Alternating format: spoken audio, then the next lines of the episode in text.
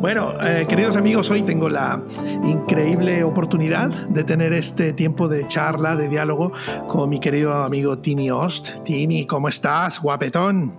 ¿Qué onda, Edmundo? Feliz de acompañarte. Gracias por, por arriesgarte a, invitarme a, a este espacio. Oye, creo que el riesgo es mutuo, ¿eh?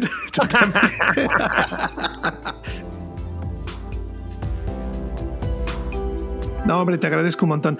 Eh, creo que este episodio al que he decidido llamar, bueno, lo decidí llamar junto contigo esta tarde mientras dialogábamos, un poquito poniéndonos de acuerdo, decidí llamarlo uh, el postureo. Y, quiero decirte que yo creo que eres la persona perfecta para, para ayudarme a grabar esto, porque yo creo que eres una persona, eres un tío eh, lo más alejado que conozco del postureo. Un tío que, que no es que no le importe la opinión de los demás, pero casi.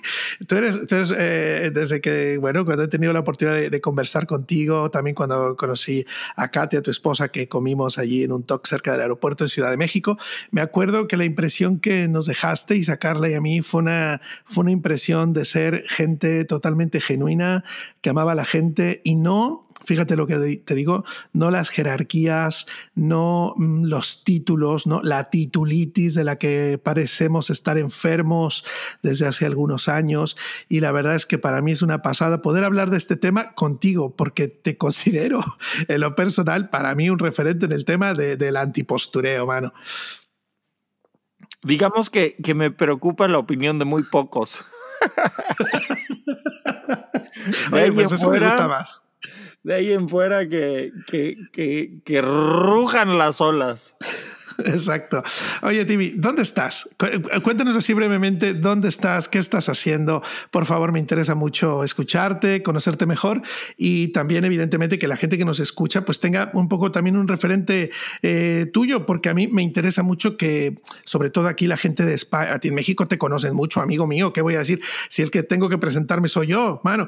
Pero claro, pero aquí en, en México te conocen mucho, en Latinoamérica te conocen mucho y, y tú tienes familia en Europa también sé que tienes, tu familia es una familia de misioneros, tu familia es de, tradición misionera y, de servicio, y cosa que yo respeto y valoro mucho, pero a mí me interesa mucho, pero muchísimo que puedas venir a España, que puedas acompañarnos en Barcelona. Entonces, pues oye, vamos allanando el camino, que la gente que nos escucha por aquí sepa quién eres, qué haces, dónde estás y qué rollo traes tú. E, espero que pronto nos, veramos, nos veamos allá en Barcelona una ciudad que me gusta muchísimo. pues eh, vivo en la ciudad de Austin, Texas, con Katia, mi esposa. Dios nos, nos, nos incomodó al hacernos la invitación a comenzar una iglesia aquí en, en Austin. Austin es, la frase de la ciudad es esta, Keep Austin Weird, que significa en español mm, que Austin se mantenga extraño, raro. Entonces nos sentimos como que las personas perfectas para hacer algo raro y extraño en esta ciudad. Eh, es una ciudad espectacular y sí, mm, soy, soy la cuarta generación. Ah, espérame. Eh, échale cuentas, échale cuentas. A sí, espérame. Sí, soy la cuarta generación de, de, personas que nos hemos arriesgado a decirle a Jesús, cuenta conmigo para lo que quieras. Ah, y, es un gran honor, es un gran honor para mí que, Dios nos tome en cuenta para, para, estos tiempos tan emocionantes y extraños al mismo tiempo. Ah, para ser, ser, ser parte de su estrategia para cambiar el mundo es, es, es espectacular. Sí, oye, mm, eh, me, me, encanta esto de mantén Austin extraño o raro, porque mm, porque vosotros sois gente genuina y gente, gente rara, ¿verdad? Hace poco también tuvimos la oportunidad de interactuar en, en, alguna conexión del movimiento juvenil sentido contrario y durante esos minutitos yo te dije, tú eres un tío raro, llevas zapatos de diferente color, bueno, no sé ahora, pero yo me acuerdo que llevabas un zapato de un color, todavía, que está muy loco, un zapato de un color, otro de otro, en fin, que tú siempre has sido alguien eh, creativo, innovador, eh, un aventurero. Un aventurero, creo que te define bien, ¿no? Aventurero, tú eres un tío em, tirado a la aventura y a la buena aventura, porque Dios ha estado contigo, Timmy. Te ha dado una mujer también preciosa que te acompaña en tus locuras y hacéis un tándem espectacular, cosa que me encanta. Te iba a preguntar, ¿Cómo está la cosa en tu zona ahora con todo este rollo de Anonymous, de las revueltas que está habiendo en Estados Unidos por este tema del racismo? Tengo, tengo ganas de conversar contigo de Mateo 6, pero justo por en medio se han atravesado estos temas de locura política, social. Eh, ¿Cómo estáis en medio de todo esto? ¿Tú cómo, está respondiendo tu ciudad y, tu entorno? Fíjate que está fuertísimo. Eh, como sabes, hace la semana pasada hubo un incidente terrible en el cual un policía asesinó a, un civil ah, y este, este personaje que murió, uh, George Floyd, es de Houston. Entonces, Houston es la ciudad vecina a Austin, pero Austin claro, es la esto te queda cerquita, claro. No, no, pero Austin es la capital del estado. Entonces, ah, aquí es donde se están haciendo unas manifestaciones impresionantes. Hay, hay, hay una autopista que divide la ciudad, ha estado cerrada. Uh, una de las tiendas a las que voy seguido, aquí a tres minutos de mi casa, uh, está vandalizada. Anoche, anoche, mientras estábamos terminando un grupo pequeño aquí en casa, eh, ambulancias, eh, helicópteros, bomberos por todos lados. Entonces hay una tensión muy fuerte. Yo creo que es un sentido, sí es un llamado a la justicia válido de algunas personas, pero por otro lado también se han sumado grupos que, imagínate, después de estar encerrados en sus casas dos meses ah, sin trabajo, con un montón de preocupaciones, como que e, es un melting pot de muchísimas emociones y y la gente está, la gente está como que sumando su voz a la voz de alguien más y se está haciendo algo, algo socialmente muy pesado en ese sentido. creo, creo que hay lugar para exigir justicia, pero eh, hay que tener cuidado que no se mezcle con, con otras cosas que no tienen nada que ver con, con una justicia real. Ya, es verdad. Bueno, y tú que lo estás viviendo y lo estás palpando ahí en primera línea, la verdad es que me resulta muy interesante escucharte, porque aquí, bueno, en este sentido lo estamos viendo de lejos, a través de los noticieros y a través de YouTube, que no sabes ni lo que es verdad ni lo que es mentira, no, no sabes nada. Y, y aunado a esto, Timmy se está sumando el tema de Anonymous, ¿verdad? Los datos que están sacando, que si la princesa Diana, que si Donald Trump, que si Epstein, todo esto, la lista de Epstein, todo esto que está surgiendo.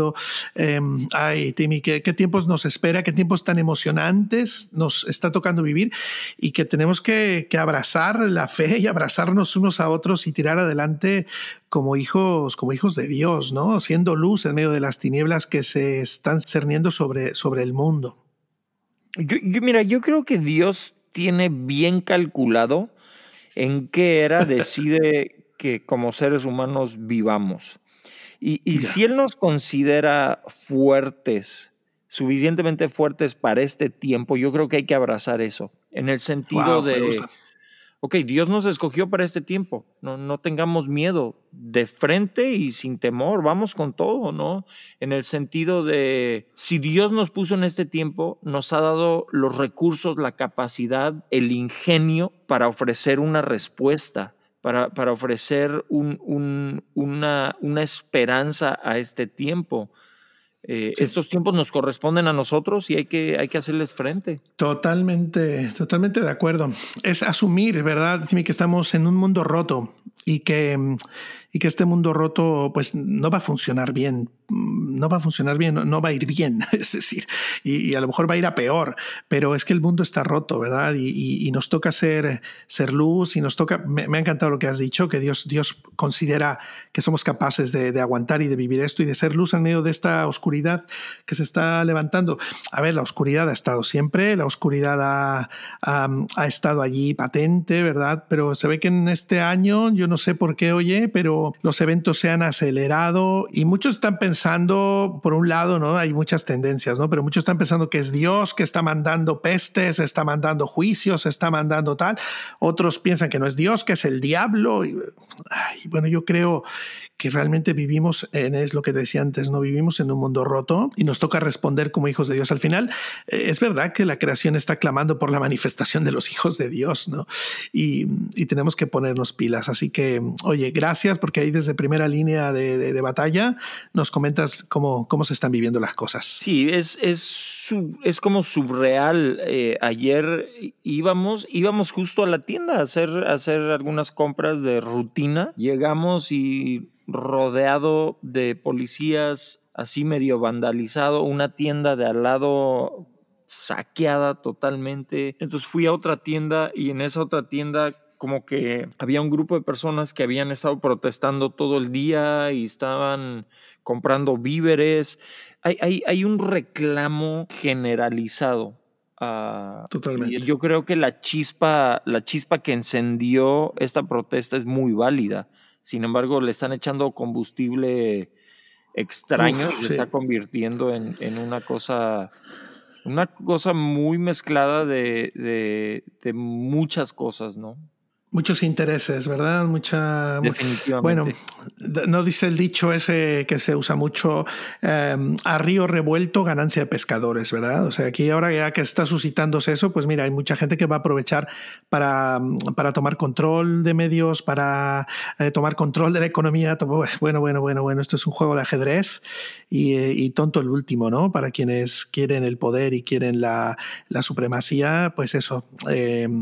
Timmy, gracias por, por poderte escuchar en este aspecto también. Oye, Escúchame, vamos a entrar en materia. Letras rojas, Timmy, en la, Biblia me gustan esas, esas, eh, esos nuevos testamentos, eh, esa edición en la que las palabras de Jesús las pusieron en letras rojas. Y hoy quiero eh, acercarme contigo a un pasaje petado de letras rojas. Jesús hablando, Jesús abriendo su corazón con sus discípulos, Jesús mostrando lo que hay en su intención para nosotros. Y me gusta eh, que cuando se llega a Mateo 3, ah, perdona, Mateo 6, eh, Jesús toca tres temas de la vida espiritual de sus discípulos.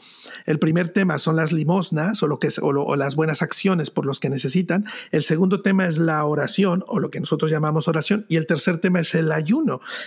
Y y como se dice en España, tú, pues se quedó ancho comentando estos tres aspectos.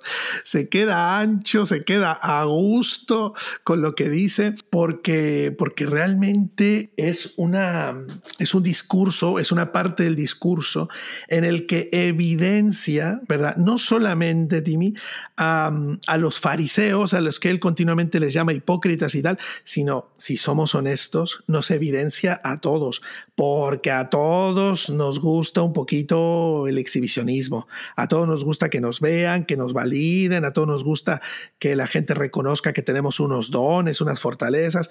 No, yo creo que en menor o en mayor medida nos mola que la gente tenga un concepto de nosotros guapo, ¿no? Un concepto de, mira, mira Edmundo qué bien lo hace, mira Timmy qué bien ora, mira este qué bien lo hace, ay, mira este pastor, ay, mira esto, ay, mis respetos.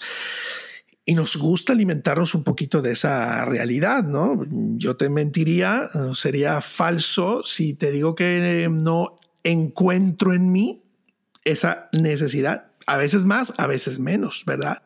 Pero, pero veo a Jesús con sus discípulos eh, eh, advirtiéndoles, tengan cuidado Por ejemplo, mira, la nueva traducción viviente, que me, gusta mucho, es una versión muy dinámica que me encanta, dice, tengan cuidado, estoy leyendo el versículo 1, no hagan sus buenas acciones en público para que los demás los admiren, porque perderán la recompensa de su Padre que está en el cielo. Dice, cuando le des a alguien que pasa necesidad, no hagas lo que hacen los hipócritas, que tocan la trompeta en las sinagogas y en las calles para llamar la atención a los actos de caridad.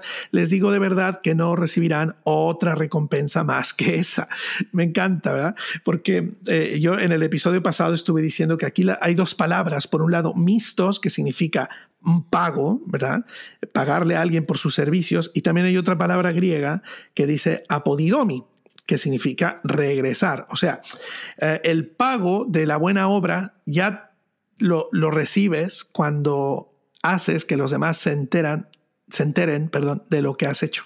Como se enteran y te aplauden y les mola lo que has hecho, pues ya tienes tu recompensa. Pero Jesús dice, pero tú cuando le des a alguien que pasa necesidad, que no sepa tu mano izquierda lo que hace tu derecha. Entrega tu ayuda en privado y tu Padre que todo lo ve, te apodidomi, te lo regresará. Luego me tomé el atrevimiento de hacer una mm, traducción eh, personal de la versión de Message en inglés, que me encanta. Oye, ¿tú cómo ves de Message? ¿La conoces de Eugene Peterson? es la mejor paráfrasis que existe, definitivamente. Es Oye, qué, qué, maravilla. Estoy enamorado de esto, man. Estoy enamorado de cómo dice las cosas. Y, y bueno, la semana pasada ya traté este tema, así que no me voy a meter ahí otra vez porque a mí me interesa escucharte, Tim, y que podamos compartir algunos puntos de vista respecto a las siguientes letras en rojo, ¿no? Jesús dice, cuando ores, no hagas como los hipócritas. Up. A quienes les encanta orar en público en las esquinas de las calles y en las sinagogas donde todos pueden verlos. Les digo la verdad, no recibirán otra recompensa más que esa. La oración, Timmy, la oración y, la, y el postureo vinculado a la oración. Timmy, ¿cómo se comienza esta conversación? ¿Cómo podemos abordar este tema? ¿Qué piensas de estas palabras de Jesús? ¿Cómo ves? Me llama la atención que, que, que Jesús empieza hablando de la oración por un montón de cosas que no debemos hacer. ¡Wow! ¿Cómo no, no, empieza, no empieza por decirnos, a ver, la oración es lo que conocemos, es hablar con Dios. No nos da una clase de, qué significa la oración, sino empieza, empieza diciéndonos qué es lo que no debemos hacer. Y yo creo, yo creo que empieza de esta manera tan intensa por, por una razón específica, Edmundo. Es, es traer claridad a qué es la oración. Porque la oración se trata de todo menos del humano que está escuchando tu oración.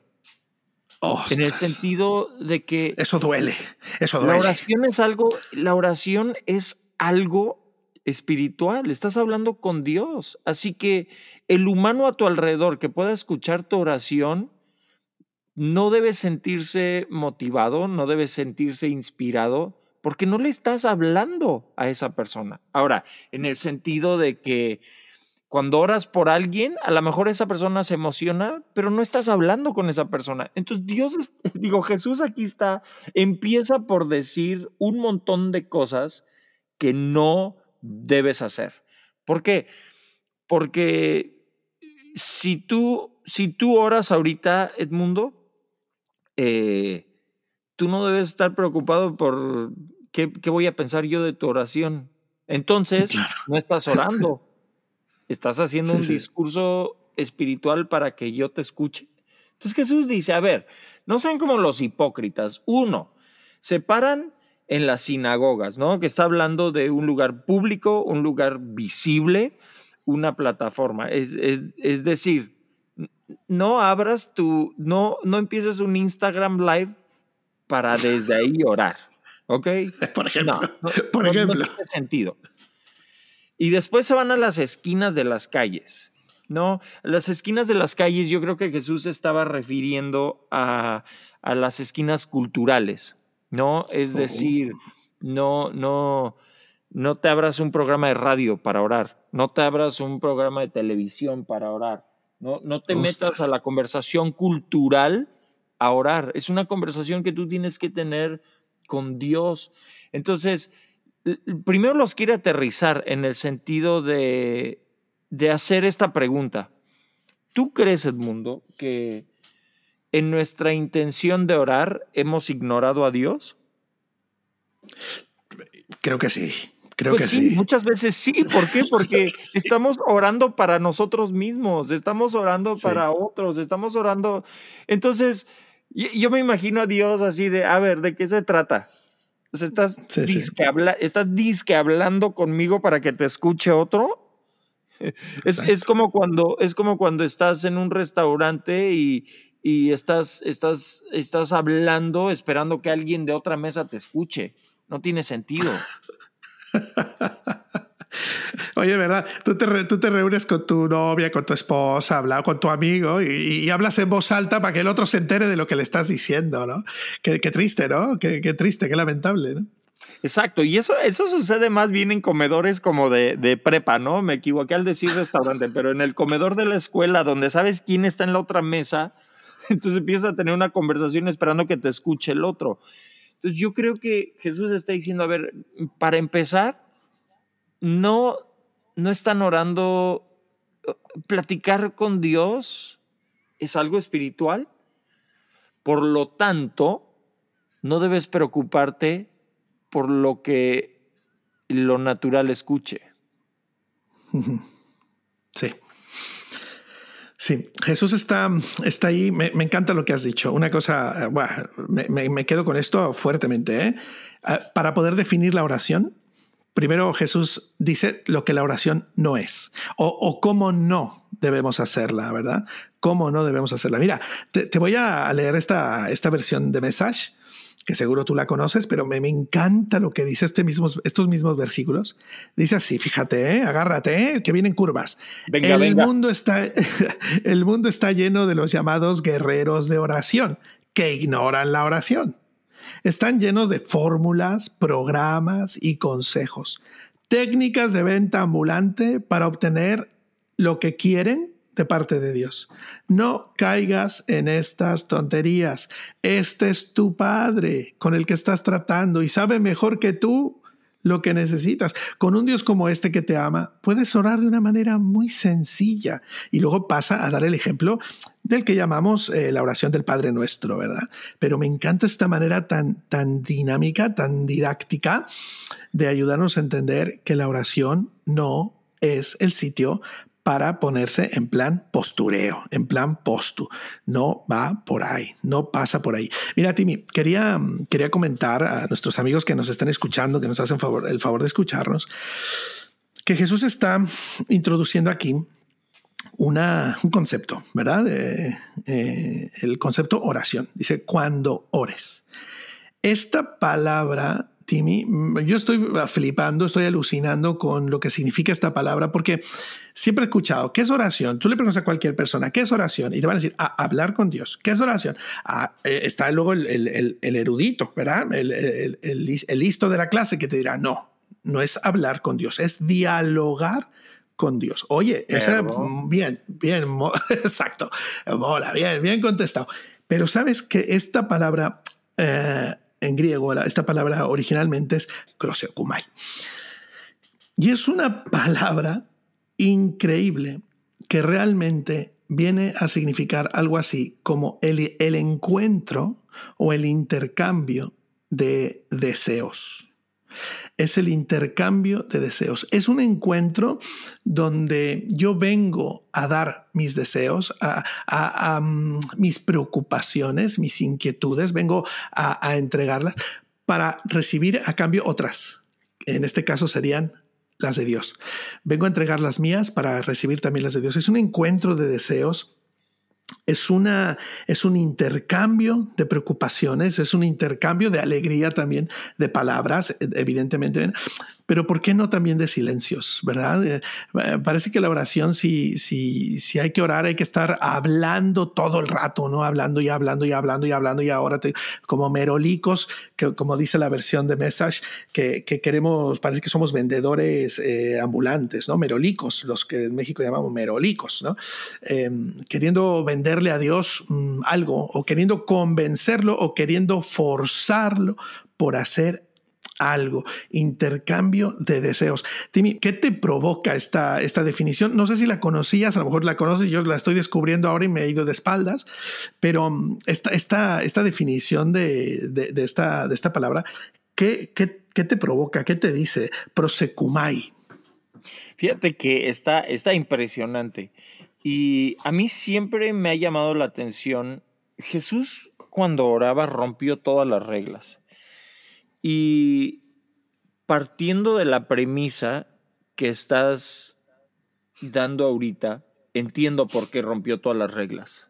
¿Sí me explico? Era, ok, yo cuando veía a Jesús, cuando veo a Jesús orar es así, ¿y, y, por qué se dio el tiempo de romper todas las reglas, ¿no? De, de, abrir los ojos, de hacerlo en un lugar fuera de la sinagoga, de hacerlo en tiempos no comunes, de hacerlo muy a menudo, me, cobra muchísimo sentido con, esta, con este concepto que estás diciendo, porque es un intercambio de deseos, me habla me habla de, de, un lugar donde tú quieres estar, ¿no? Por ejemplo, yo no sé cuál sea tu café favorito a ir ahí en, en, en, Barcelona y no sé, no sé cuál es, es tu amigo favorito para ir a ese lugar, pero con esta cuarentena y con esta pandemia no has podido ni físicamente ver a tu amigo ni sentarte en el café que te gusta tanto. Entonces me llama la Mira, atención. Espera, pausa, pausa. Cuando vengas, te voy a llevar al Citizen, que está muy cerca de, de Plaza Cataluña, y ahí nos vamos a tomar un café y unos hot cakes eh, para alucinar. Bueno, pausa, ya está, sigue. Ahí está. ¿Qué, qué va a pasar en ese momento? Cuando, cuando estemos ahí, ¿no? En ese sentido, yo creo que lo menos que nos va a preocupar es el tiempo, el espacio, eh, sino compartir ese tiempo, ¿no? Esa, ese intercambio de deseos que, que, que, en lo natural sucede cuando se puede, pero en lo espiritual puede suceder todo el tiempo. Eso está impresionante.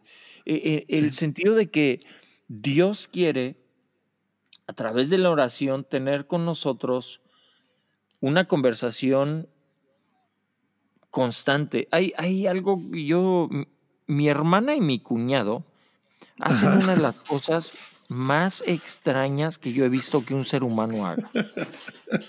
A ver. Fíjate que mi cuñado es, es profesor en la universidad, entonces muchas horas de, del día las pasa fuera de casa. Ellos tienen cuatro niños, entonces ya te has de imaginar, su casa es un caos, ¿no? Ya un ves. niño ya se rompió el dedo, otro niño está encerrado en el baño, y entonces siempre Sí, es sí. un caos, es una fiesta total. Bien. Pero mi cuñado y mi hermana desde, desde novios hacían esto. ¿Qué hacen? Se llaman por teléfono, Edmundo, y los dos ponen el teléfono en altavoz, Sí. ¿ok? Dejan el teléfono en altavoz ahí, cada quien haciendo sus cosas. Yo, yo di, a mí se me hacía súper raro. De repente me, aso- me asomo al teléfono y, y la llamada lleva cuatro horas. Ay, Dios mío. ¿Sí me explicó? Pero ¿qué es Ahora lo ya que ves. está pasando? Están presentes sin estar físicamente en la experiencia de vida, de día de la otra persona. Se Sí. están escuchando, están presentes. Y, y a mí, yo he aprendido tanto de, de esa cosa tan, de ese fenómeno tan extraño al grado de yo quiero tener a Jesús en altavoz todo el día. Ah. Entonces, entonces él me tiene en altavoz a, a, a él. Entonces mi experiencia de oración cambia. Mi Totalmente. experiencia se convierte en este encuentro de deseos. Porque son deseos buenos y son deseos complejos.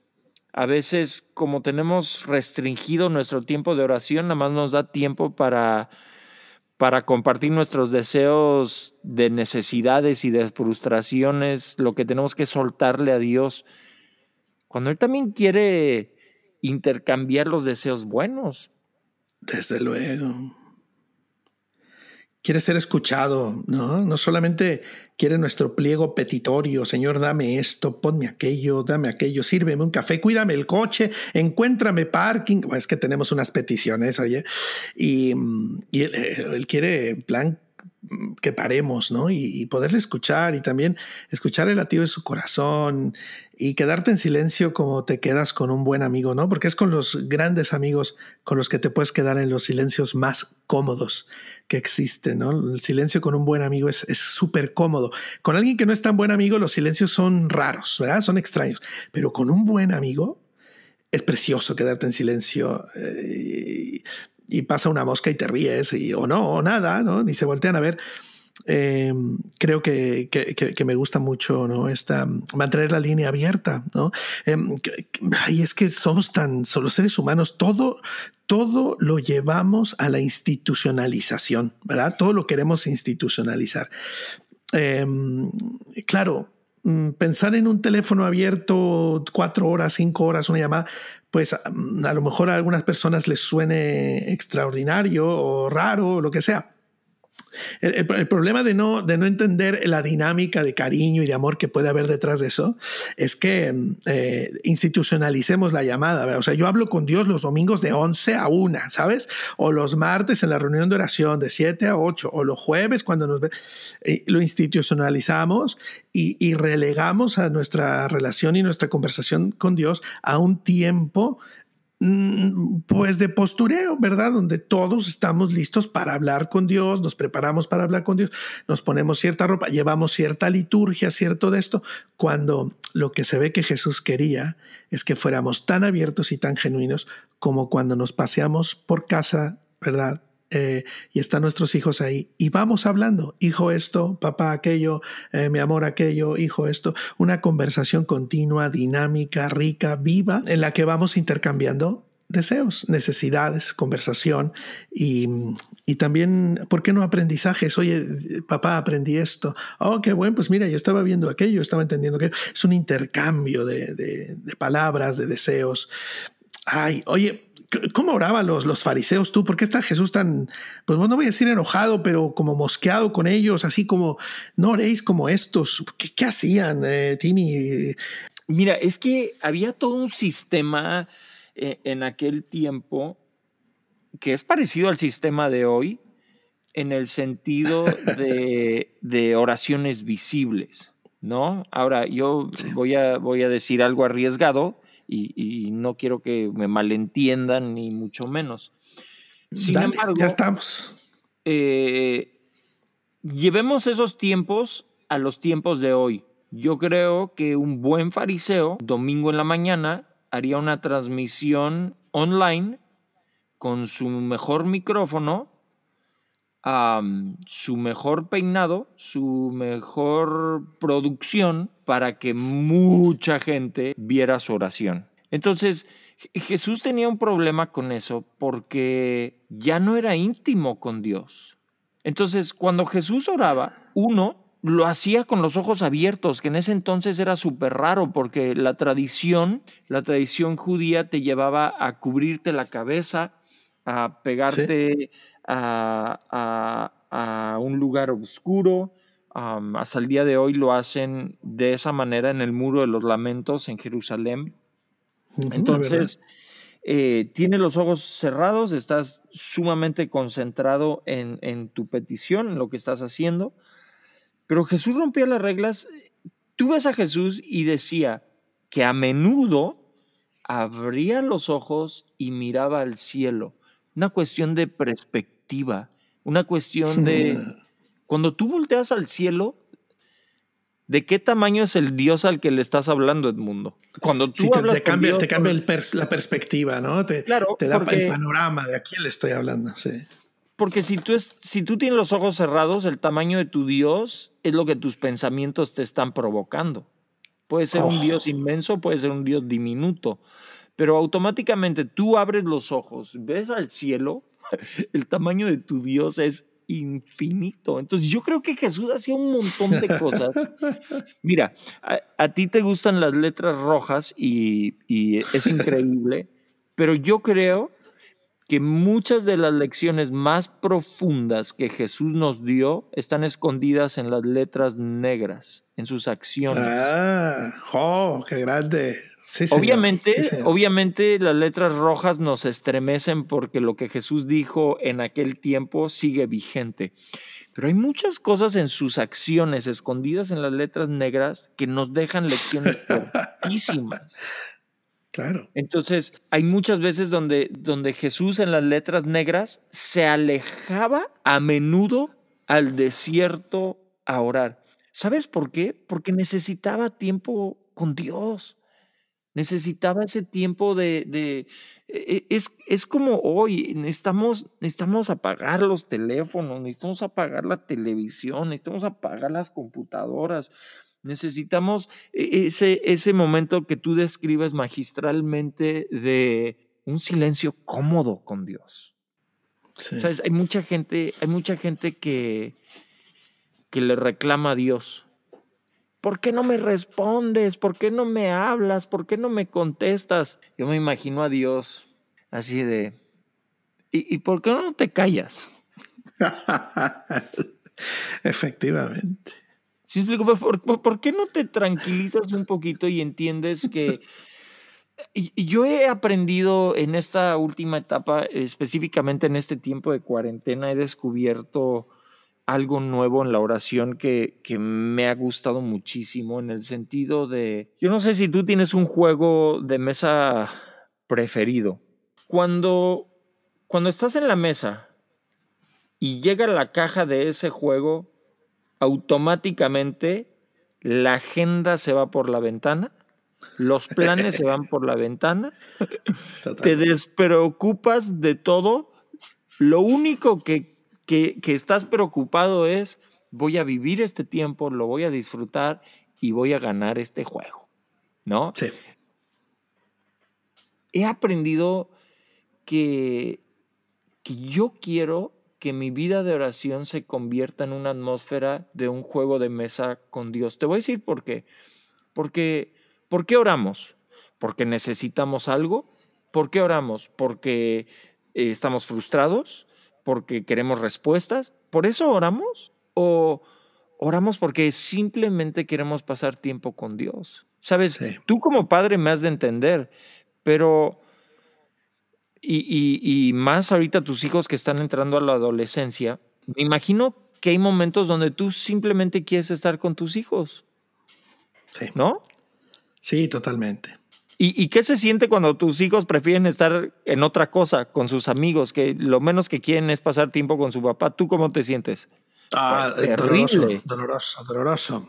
¿No se sentirá así Dios cuando no queremos pasar tiempo con Él?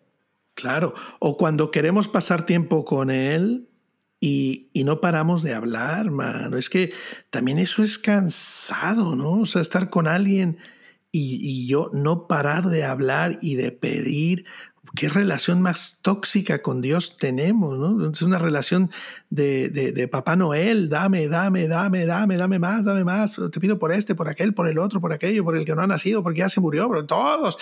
Y, y, como me ha encantado lo que has dicho, ¿no? Y Dios mirándote diciendo, ¿y qué no te vas a callar tú? Que yo también tengo deseos para compartirte. Ese pasaje que, que leíste dice, está Jesús, yo me imagino así, intenseando con la gente que estaba escuchando, porque no solo eran sus discípulos. Cuando estén orando, no hagan como los paganos. Y yo, ya, de, hipócritas a paganos. Dice, que se ponen a repetir la misma oración, porque piensan que mientras más palabras usan, más los va a escuchar Dios. ¿Sabes qué? Un, buen, un buen ejercicio que hacer, Edmundo, es a mí, a mí me causa súper extraño cuando yo escucho a alguien orar y dice, por ejemplo, Dios Padre, cada tercer palabra. por ejemplo. Señor Padre, gracias, Señor Padre, Dios Padre, gracias. A ver, ¿es una muletilla o, o, o simplemente estás rellenando el espacio? Porque imagínate que, que estuviéramos platicando aquí y, y mi conversación fuera de la siguiente manera. Edmundo, qué buena onda verte hoy, Edmundo. Edmundo, ¿cómo has estado? Oye, Edmundo, ¿sabes qué? Padrísimo. Edmundo, qué chido verte el día de hoy. Oye, Edmundo, ¿cómo, cómo te has sentido? qué bueno, Edmundo, que te has sentido muy bien. No, Edmundo, padrísimo lo que estás haciendo. ¿Cómo va la pandemia por allá, Edmundo? Uy, qué feo, Edmundo. Bueno, pues ya saldrás de esta, Edmundo. Bueno, ahí nos vemos. Cuídate, Edmundo. Eso. Oh. ¿Cómo te sentiste? ¿Cómo te sentiste tú con mi, con mi conversación? agobiado. ¿Qué no se la aplicamos esa a Dios? Totalmente, hermano, totalmente. a ver, orar es, Estás hablando con el autor de la vida, con el creador del universo. Puedes ser honesto, puedes ser transparente. Pero más que eso, quiere que seas real. Ahí. Ahí, totalmente. ¿Cómo, cómo es posible, Timmy, que mm, Jesús enseñando esto y hablándonos de vanas repeticiones y de que no repitamos todo. Qué curioso que la palabra, que la oración que enseñó a continuación sea la oración más repetida a nivel de mantra eh, en las diferentes denominaciones cristianas, ¿no? O sea, hasta tiene nombre, la oración ya le pusimos nombre, la oración del Padre Nuestro, ¿no? Padre yo Nuestro. Me imagino, yo me imagino a Jesús cuando empezamos con el emoji ese de la mano en la frente, así de. sí, es decir, no oréis eh, repitiendo las cosas. Por ejemplo, mira, te voy a poner un ejemplo. Padre Nuestro que estás en y, y, todos los demás ahí en multitud. Padre Nuestro que está. No, espera, espera, que me escuches, que me entiendas, que quiero, que quiero enseñarte algo. Y, fíjate, eh, hay una cosa a la que me, interesa llamar eh, la atención tuya y de quienes nos estén escuchando. Me encanta porque justo preparándome para, para tener esta conversación contigo, me di cuenta de una cosa. Eh, esta oración a la que llamamos el Padre Nuestro está compuesta de dos elementos eh, me parece, ¿eh? tampoco estoy aquí yo para dar clases a nadie, pero me parece que hay dos elementos. El primer elemento es lo que es nuestro y el otro elemento es lo que es de Dios. Y ahí creo que encuentra sentido ese cruce de deseos, ese, ese mm, encuentro e intercambio de deseos. Hay cosas que son nuestras. Fíjate, voy a leer el Padre Nuestro en la versión, eh, no, lo voy a leer en la Reina Valera, que es quizás la que tenemos más, más eh, estamos más familiarizados.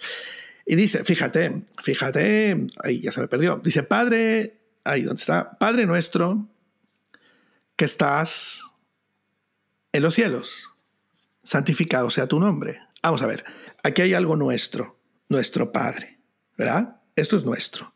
Que estás en los cielos, santificado sea tu nombre. Aquí hay algo de Dios. Hay algo nuestro y hay algo de Dios. Tú eres mi Padre, tu nombre es santificado. Dios tiene un nombre. Luego dice, venga tu reino. Ah, hay algo de Dios. El reino es de Dios, no es mío. Hágase tu voluntad. Ah, es la voluntad de Dios, no la mía. Como en el cielo, así también en la tierra. Y luego viene otra cosa nuestra. Dice, el pan nuestro de cada día, dánoslo hoy. Por cierto, Timmy, el próximo episodio, no te lo pierdas, voy a hablar de esta frasecita, el pan nuestro de cada día, una locura que nos puede volar la tapa de los sesos. Esta frase, el pan nuestro de cada día, dánoslo hoy. Bueno, eso ya lo dejo para la semana que viene. Pero dice, eh, el pan nuestro. Primero habló el Padre Nuestro, Padre Nuestro, y ahora es el pan nuestro. Todo lo demás es de Dios, ¿no? El pan nuestro de cada día, dánoslo hoy. Y perdona nuestras deudas, como también nosotros perdonamos a nuestros deudores. No nos metas en tentación, mas líbranos del mal. ¿Por qué? Porque tuyo es el reino. El reino es tuyo, el poder es tuya, la gloria es tuya, por los siglos de los siglos. Amén. Aquí veo el encuentro de cosas mías con, con cosas de Dios, con lo que corre, compete a Dios. Dios es nuestro Padre, Él nos brinda eh, nuestro pan, nosotros tenemos nuestros pecados, nuestras deudas, pero también tenemos nuestros deudores y tenemos que aprender a perdonar, ¿verdad? Pero Dios tiene otras cosas. Él tiene su nombre, su reino, su voluntad su reino, su poder, su gloria por todos los siglos.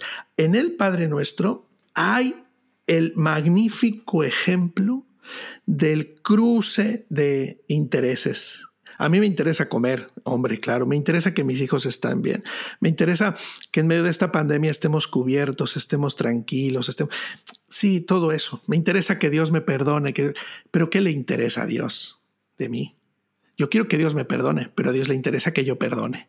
Él tiene su interés, él tiene su, ah, su deseo, que cuando se encuentra con el mío, me transforma, ¿verdad? Me hace una mejor persona, me lleva a entender mejor su reino. Y entonces por eso es que Jesús puede orar que así como se hacen las cosas en el cielo, se hagan en la tierra. O sea, los valores del cielo, papá, ayúdanos a, aplicarnos, aplicarlos aquí en la tierra. Y luego por en medio está el tema del perdón. O sea, acaba el Padre nuestro, o sea, la oración esta, y la única frase que Jesús recupera para explicarla es, porque si perdonáis a los hombres sus ofensas, os perdonará también a vosotros vuestro Padre Celestial. Pero si no perdonáis a los hombres sus ofensas, tampoco vuestro Padre os perdonará vuestras ofensas.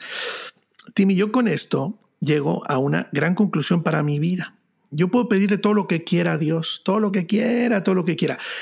Pero de todo lo que yo pida, incluyendo el perdón, Dios va a estar esperando que yo lo dé también de mí mismo que yo perdone, que yo ayude, que yo ame, que yo sane, que, la relación conmigo sea terapéutica, sea sanadora, sea entusiasta, sea, wow, entonces Él puede responder de esa manera. Yo perdonar también para ser perdonado. Es un encuentro de deseos transformador.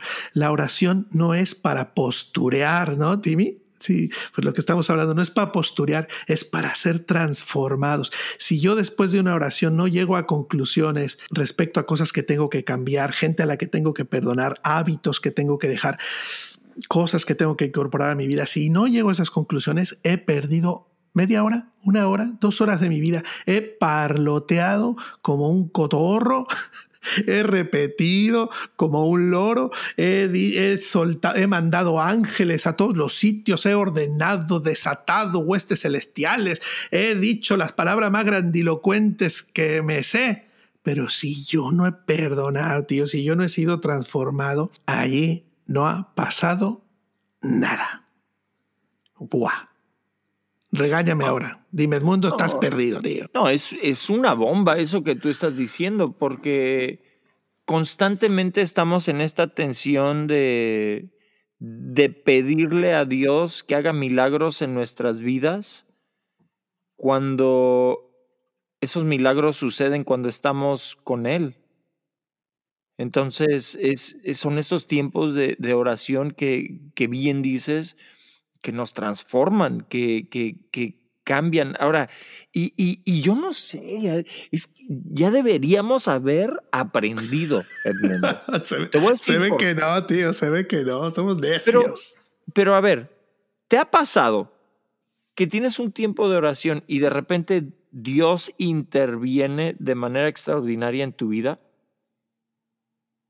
Sí, esos momentos sorprendentes, ¿no? Quizás te puedes referir que o que pone un pensamiento, una palabra o algo, a ver. Me, refiero a cosas, a cosas sí, sí sobrenaturales, pero también a cosas prácticas. ¿No, no te ha ah, pasado así de, claro que sí. Híjole, Dios, ayúdame a encontrar las llaves y las encuentras. Sí, sí, sí, totalmente. Señor, dame, dame, dame paz y tranquilidad.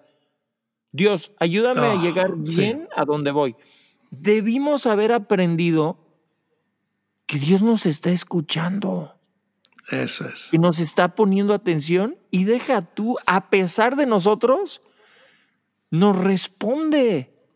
Entonces, si, si tú tienes un amigo el cual te aguanta como eres y aún así te sigue aceptando tus llamadas y aún así te sigue contestando tus WhatsApps y aún así sigue estando a tu lado, yo creo que esa es motivación suficiente para decir, yo quiero invertir en esta relación. Yo quiero invertir, yo, quiero ir a, a otra dimensión. Imagínate, para mí la oración más honesta, digo, todas, todas las oraciones son honestas si se hacen con la motivación correcta. Pero no hay oración más honesta que Jesús en el Getsemaní. Hmm. Imagínate, se me hace una oración brutalmente honesta. Te voy a decir por qué, Edmundo, porque Jesús sabía que había sido enviado a pagar un precio, pero al último, al último de, de, su vida, ¿qué le dice a Dios? Mira, Señor, mira, si hay alguna manera, si hay alguna manera que yo me pueda escapar de esta, venga. Pero, grande, ¿no? Pero que no se haga lo que yo quiero. Y yo creo que muchas veces nuestra oración se queda en la primer parte. Dios, líbrame de esto, líbrame del otro. Ay, sácame de este problema. Ay, ¿por qué me metiste en este matrimonio? ¿Por qué me diste estos hijos? Y bla, bla, bla, bla, bla, bla, bla. Y, y cortamos la oración.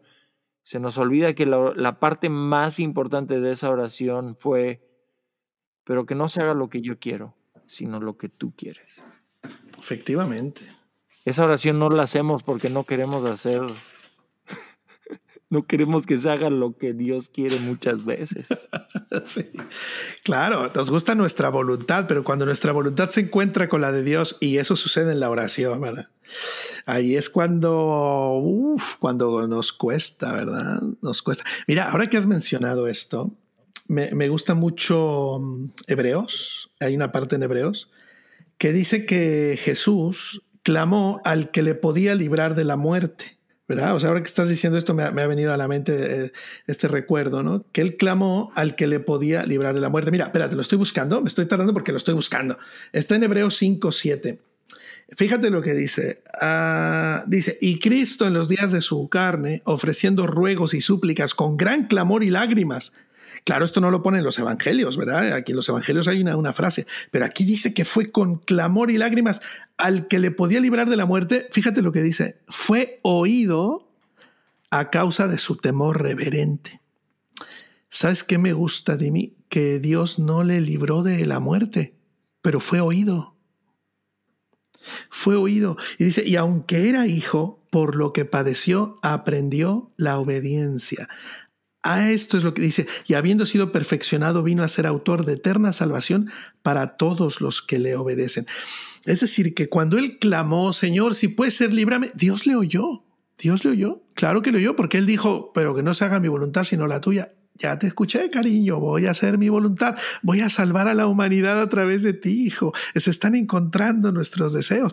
A lo mejor tu deseo es que igual no pase esto, pero estás poniendo tu deseo al servicio de mi deseo. Pues, cariño, hijo, vamos a salvar al mundo. Vamos a hacerlo. pero qué locura, man. Qué locura, ¿no? Qué locura. Porque nos sigue haciendo esa invitación. Sí, señor. Vamos a salvar al mundo, vamos, vamos, pero muchas veces estamos tan ensimismados en nuestras propias agendas, en nuestras propias ideas, en nuestras propias oraciones que, que se nos olvida ese intercambio de deseos. Queremos soltar los nuestros pero no queremos abrazarlos de Él. Y ese es el postureo, tú. Ahí está el postureo en su máxima expresión. Decir lo que yo creo, lo que yo quiero, lo que a mí me duele, lo que me gustaría. Y Dios, lo que tú quieres, a ti te gustaría, pues ahí te lo encargo, ahí te lo, te lo gestionas tú como puedas y quieras. Me encanta Jeremías. Jeremías dice, eh, clama a mí y yo te responderé, ¿verdad? Pero fíjate, fíjate, Timmy, a ver si habías reparado en esto, tío, porque ahora que estoy leyendo, es que eh, por tu culpa, ¿eh? Yo estoy hablando por tu culpa, porque tú me, me, me picas las costillas y me salen ideas. Claro, después de leer esto y de escucharte, me estoy acordando de Jeremías. Clama a mí, yo te responderé. Entonces, fíjate la siguiente frase. Te enseñaré cosas grandes y ocultas que tú no conoces. La respuesta de Dios siempre es una enseñanza. Por eso aquí dice que Dios le oyó. Claro que le oyó. Pero lo que él sacó de ahí, fíjate el versículo 8 de, de, Hebreos, este que hemos leído, el 5, dice, y aunque era hijo, por lo que padeció, aprendió aprendió. La respuesta de Dios siempre es una enseñanza. Nosotros pedimos muchas cosas y queremos que Dios nos solucione los problemas, pero lo que es verdad es que Dios está intentando solucionarnos a través de los problemas. Dios está queriendo que aprendamos algo. Nosotros queremos que Dios nos mande el cheque para salir de los problemas y Dios quiere que aprendamos. Si nosotros de la oración no salimos habiendo aprendido algo, y por eso me, ha gustado eh, la corrección que me has hecho un momento, porque me preguntabas, ¿a ti te ha pasado algo así eh, sobrenatural, extraño, cuando tú has orado. Y yo pues me fui por las ramas, ¿verdad? Sí, o sea que Dios te sorprende y no sé qué cosa dije. Y tú me dijiste, no, no, no, yo estoy hablando de algo más sencillo, digo, algo que tú descubres, algo que tú encuentras. Y, y claro, tengo que reconocer que sí. Es que a veces estamos esperando cosas tan gordas, tan grandes, tan tal, que nos perdemos lo sencillo, el suave susurro de la voluntad de Dios que nos enseña. Clama a mí, yo te responderé, te enseñaré.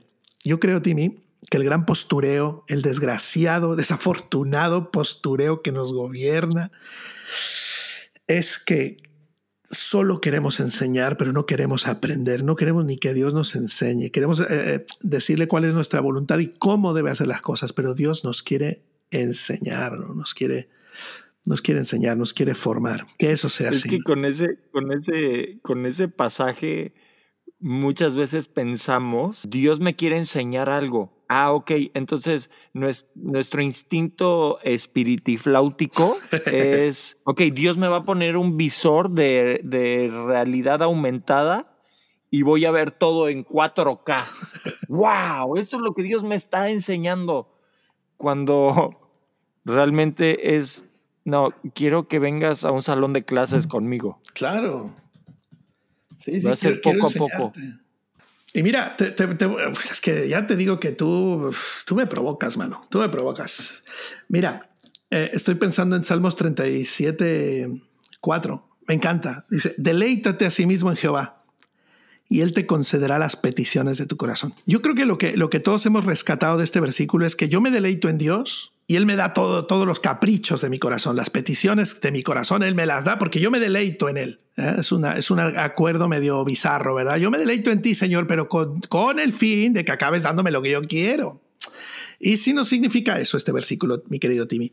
Y si lo que dice allí es que tú te deleitas en Dios y Dios lo que hace es conceder peticiones correctas a tu corazón, ¿sabes? O sea, ajustar tus peticiones para que tus peticiones sean concedidas por Él. O sea, las peticiones de nuestro corazón vienen, o sea, vendrían, ¿no? cuando nos deleitamos en Él, las peticiones de nuestro corazón se ajustan a sus peticiones, los deseos se encuentran, y entonces mis peticiones empiezan a ser sus peticiones, mi oración empieza a ser su oración, mis palabras empiezan a, a hablar con sus palabras, ¿no? Entonces, Él ha concedido a mi corazón peticiones, peticiones correctas, peticiones adecuadas, peticiones sensatas, peticiones alineadas a su voluntad, ¿no? O sea, quizás allí no está diciendo que tú ten todos los caprichos que quieras, que yo te los daré si te deleitas en mí, ¿no? Quizás está en el rollo de tú deleítate y tu corazón recibirá las peticiones correctas te concederé todas las peticiones correctísimas. Oye, qué satisfactorio, porque tendrás peticiones adecuadas, correctas, alineadas con el corazón de Dios.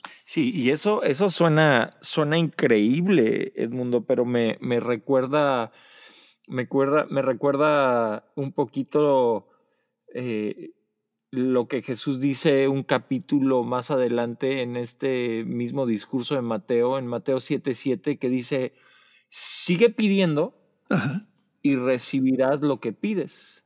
Sigue buscando y encontrarás. Sigue llamando y la puerta se abrirá. Entonces, me hace pensar en lo siguiente, un, gran poeta que se llama eh, J.K. Charleston una vez dijo, la diferencia entre hablar de la oración y orar es la misma diferencia entre soplar un beso y dar un beso.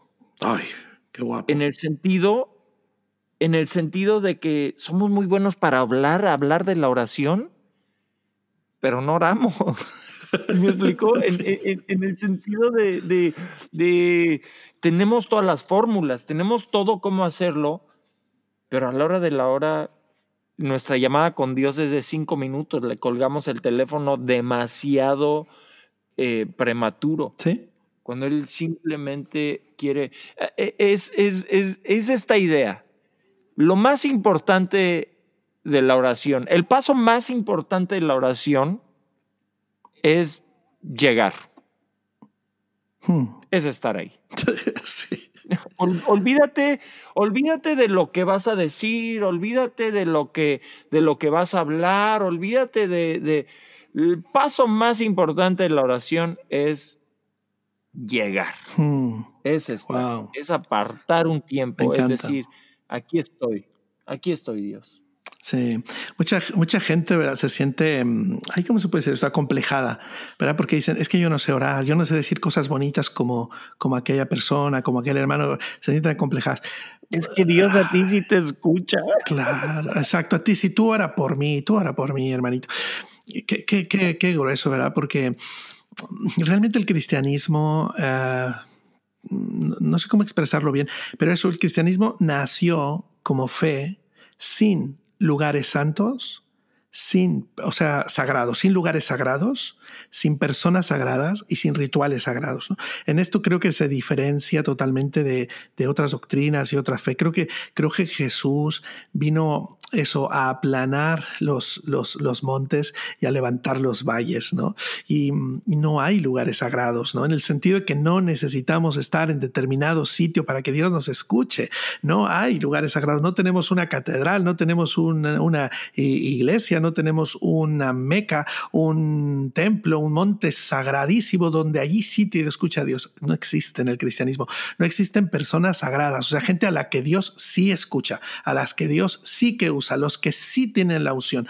Ya sé que el mundo del postureo y el mundo de la mercadotecnia nos da grandes personalidades que oran y lo que quieras y son súper ungidos, pero eso no, eso no coincide con lo que uno ve cuando se asoma en la Biblia. No hay personajes sagrados, todos tenemos el mismo acceso, la misma libertad, la misma capacidad de acercarnos y decir, papá, papá, papá Abba, papito, papaito.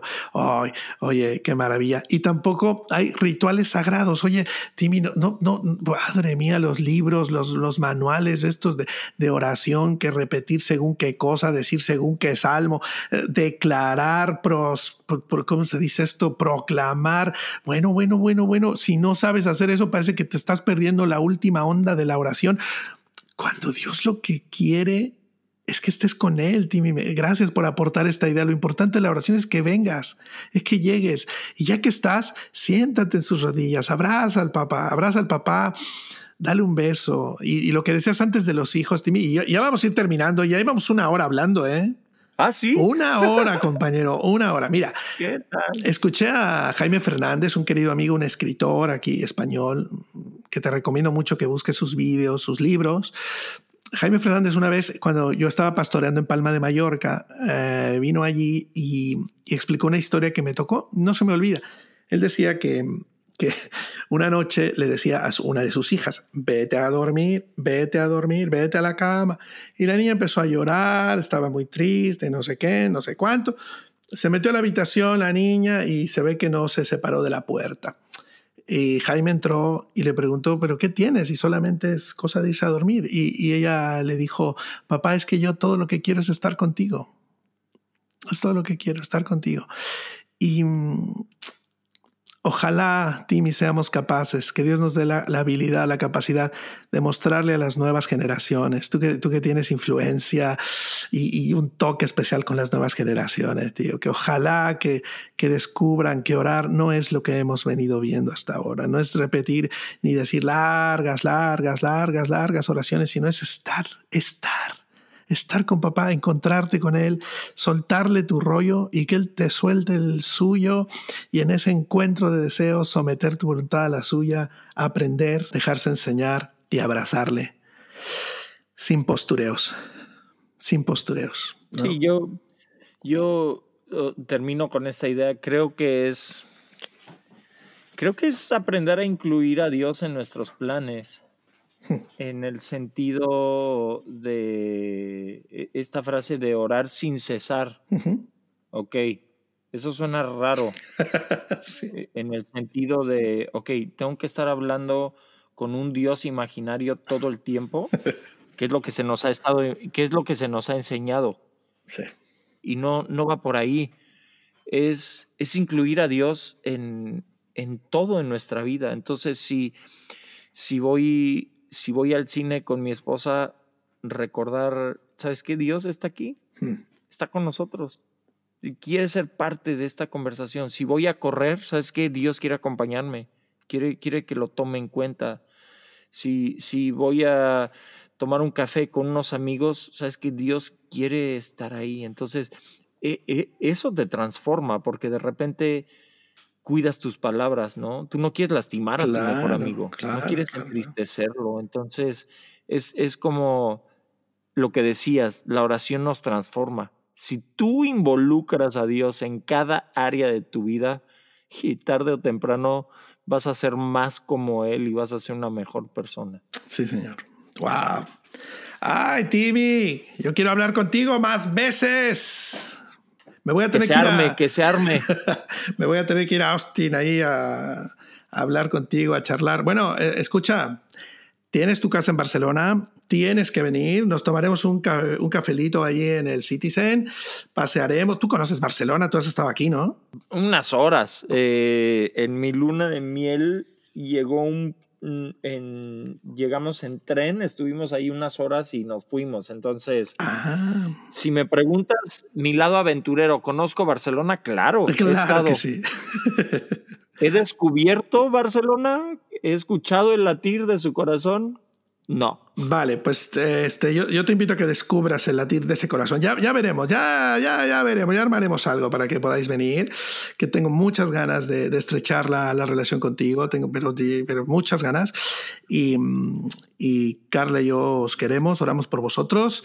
Un abrazo gigante. Gracias por esta hora y diez minutos. Bueno, esta hora que me has regalado, madre mía, qué bueno he aprendido mucho y me he sentido mucha confianza para poder también compartir cositas que tenía allí guardadas y que no sabía a quién decírselas. Mira, te las, te las he soltado a ti, ¿te aguantas? Se acabó el postureo.